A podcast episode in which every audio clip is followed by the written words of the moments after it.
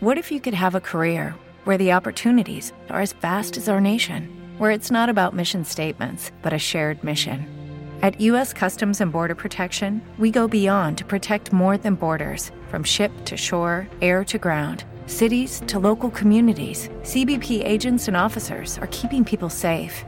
Join U.S. Customs and Border Protection and go beyond for something far greater than yourself. Learn more at cbp.gov/careers. Ha ido el tiempo, simplemente algunas consideraciones respecto a temas muy puntuales. El presidente Aquí va. de México, Ay, ay, ay. López Obrador, le ha exigido casi al Reino de España y también... al- Me la va a chupar López eh, Cabreador. A eso me parece miserable. Primero, porque él es quien se quedó. Miserable. No nosotros. Yo no me he quedado en México.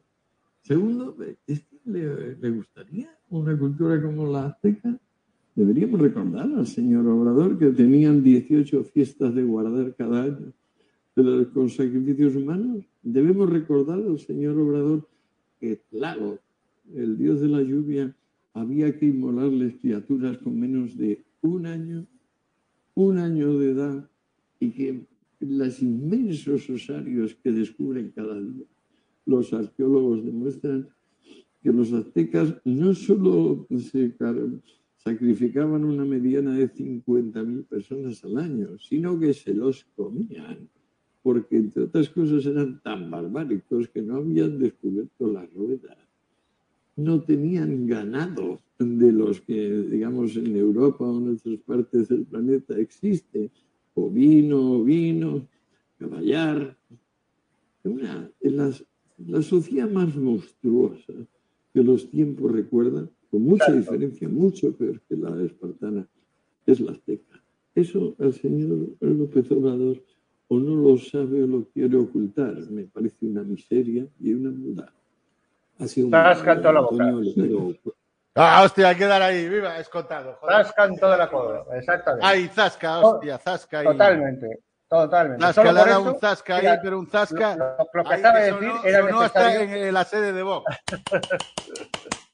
y dejar los templarios, que esos son unos solo- unos mariquitas todos. Solo por eso, solo por eso valía la pena de sobra y es positivo que España llegara a América para liberar de toda Viva esa España, que sí, hostia, viva España, Solo, viva solo por España. eso, aunque fuera por eso. Pero llevó, Viva leído por Franco, ahí, el culo leído- que lo tiene por ahí blanco. ¿eh? la moneda no sé qué, perdona, la moneda, eh, la primera moneda universal fue el, el Real de A8, eh, que fue el dólar español, después la primera moneda de los Estados Unidos.